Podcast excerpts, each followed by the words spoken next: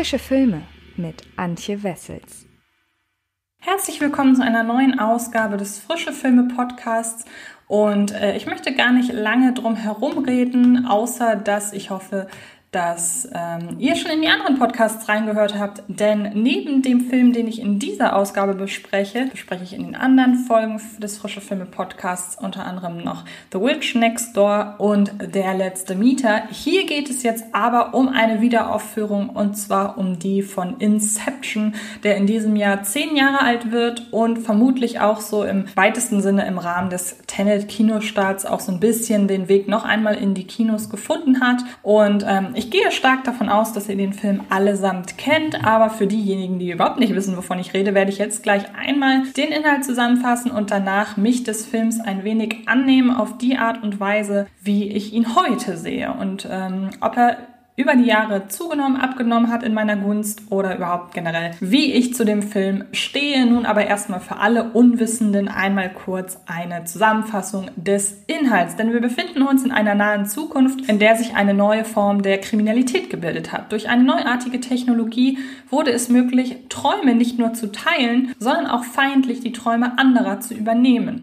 Gerissene Kriminelle nutzen diese Technologie, um im Unterbewusstsein ihrer Ziele zu stöbern und wertvolles Wissen zu extrahieren. Ein legendärer Meister dieses Fachs ist Dominic Cobb, der in seiner Heimat allerdings wegen eines Verbrechens gesucht wird, das er beteuert, nie begangen zu haben. Daher ist es ihm unmöglich geworden, seine Kinder zu sehen. Der einflussreiche Großindustrielle Saito macht Cobb eines Tages jedoch ein moralisch fragwürdiges, zugleich höchst verführerisches Angebot. Er soll in den Verstand seines Konkurrenten Fischer eindringen, nicht um eine Extraktion zu vollziehen, sondern um Fischers Kopf den hartnäckigsten Parasiten einzupflanzen, den es gibt. Eine Idee. Die Idee, sein Imperium zu zerschlagen, sodass Saito allein auf weiter Flur ist. Wenn Cobb dies gelingt, lässt Saito seine Beziehungen spielen, um Cobbs Sorgen aus dem Weg zu räumen. Cobb kann nicht widerstehen. Er stellt ein Team zusammen, um dieses letzte Ding durchzuziehen. Wir erschaffen die Welt des Traumes. Wir bringen die Testperson in den Traum hinein. Und sie füllt ihn mit ihren Geheimnissen. Und Sie brechen ein und stehlen sie.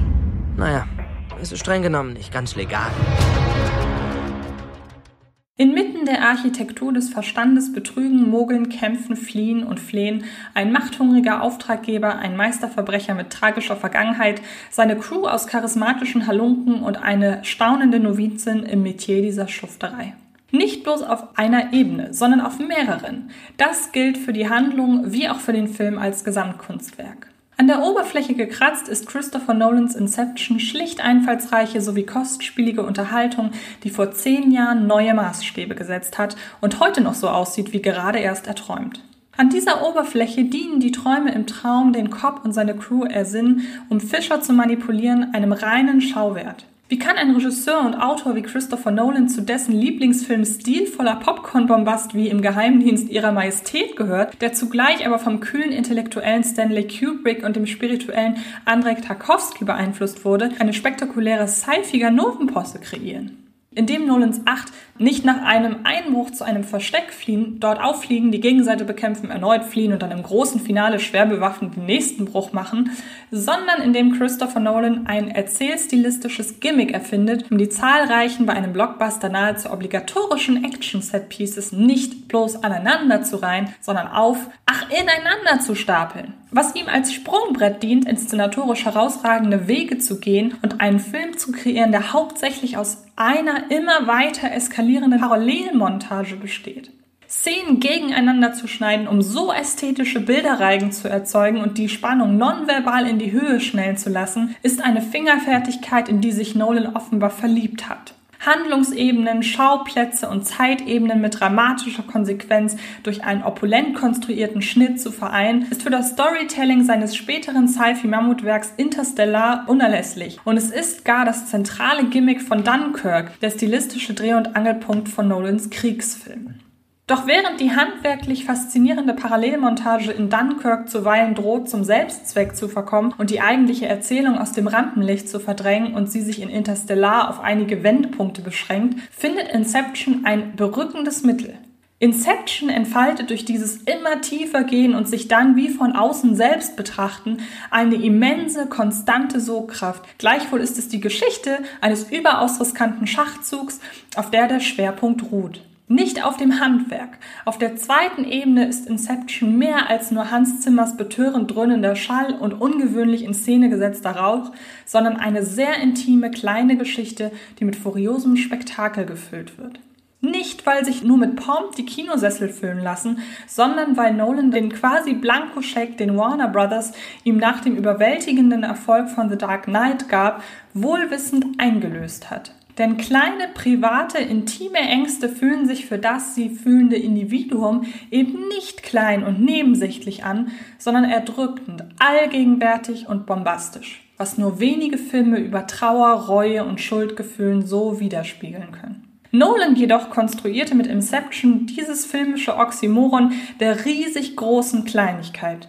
Protagonist Cobb kann sich nicht von den bedrückenden Schatten einer bedauernswerten Vergangenheit lossagen. Sein Gram sucht ihn immer wieder heim und bedroht in Verkörperung der sinnlich sinistren Mel sowohl ihn als auch sein Umfeld. Was Cobb sich nicht eingestehen möchte, geschweige denn anderen gegenüber ansprechen könnte. Er internalisiert seine Konflikte, sein Ringen damit, dass es seine Spezialität sei, ständig die Kontrolle zu haben, er sie aber einst auf fatalste Weise verlor. Während man träumt, fühlt sich alles real an. Dass irgendwas merkwürdig war, erkennen wir erst, wenn wir wieder aufgewacht sind. Sie hatten die Verantwortung, Sie sind nicht darauf vorbereitet! Ich hab's unter Kontrolle.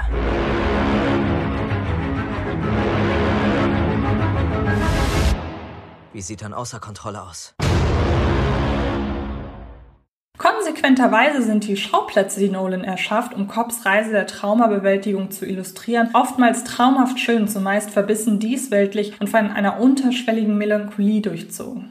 Die historische Innenstadt von Paris, in der Architekturstile miteinander ringen und bei aller Schönheit die bewegte, verlebte Historie der französischen Metropole spürbar machen. Ein haarklein durchgeplantes, helles, sauberes Hotel, das steril und unpersönlich wirkt. Ein einsames graubraunes Fort, das mächtig aus einer fabelhaften Schneelandschaft ragt. Orte, die zum Träumen einladen und doch dieses dramatische, bereuende Pathos mitbringen. Ironisch indes ist der von Cobb gewählte Weckruf, der erklingt, wenn eine Mission beendet werden muss und durch diese Welten dringt, in denen sich Cobb seinen Schatten der Vergangenheit stellt.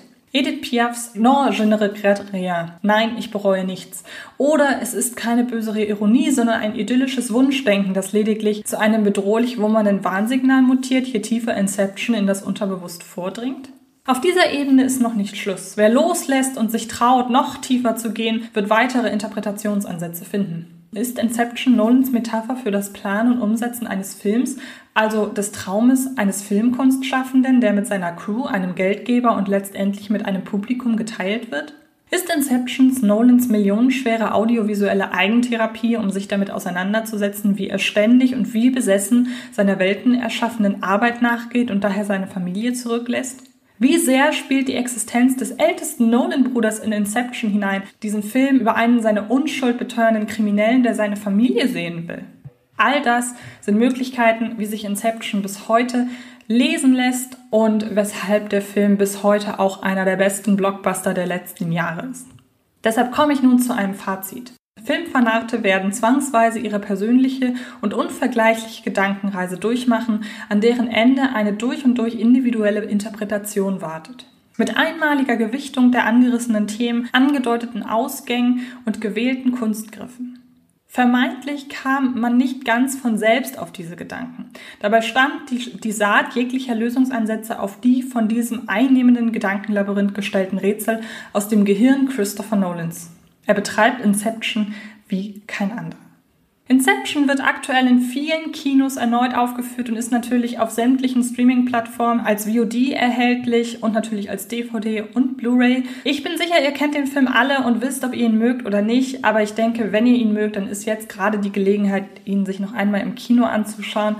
Und ähm, wenn jemand den Film noch nicht im Kino gesehen hat, dann ja erst recht. Ich hoffe sehr, dass euch diese längere Exkursion zu diesem Film gefallen hat und hoffe sehr, dass ihr ins Kino geht, wie immer, und dass ihr euch die weiteren Ausgaben des Frische Filme Podcasts anhört oder die euch die Videos anschaut auf dem Fred Carpet YouTube Kanal. Wie immer findet ihr uns auf sämtlichen äh, Social Media Plattformen, Instagram, Twitter und Facebook und auf fredcarpet.com findet ihr alles weiß auf schwarz, alles darüber, was aktuell in der Welt der Filme so von sich geht.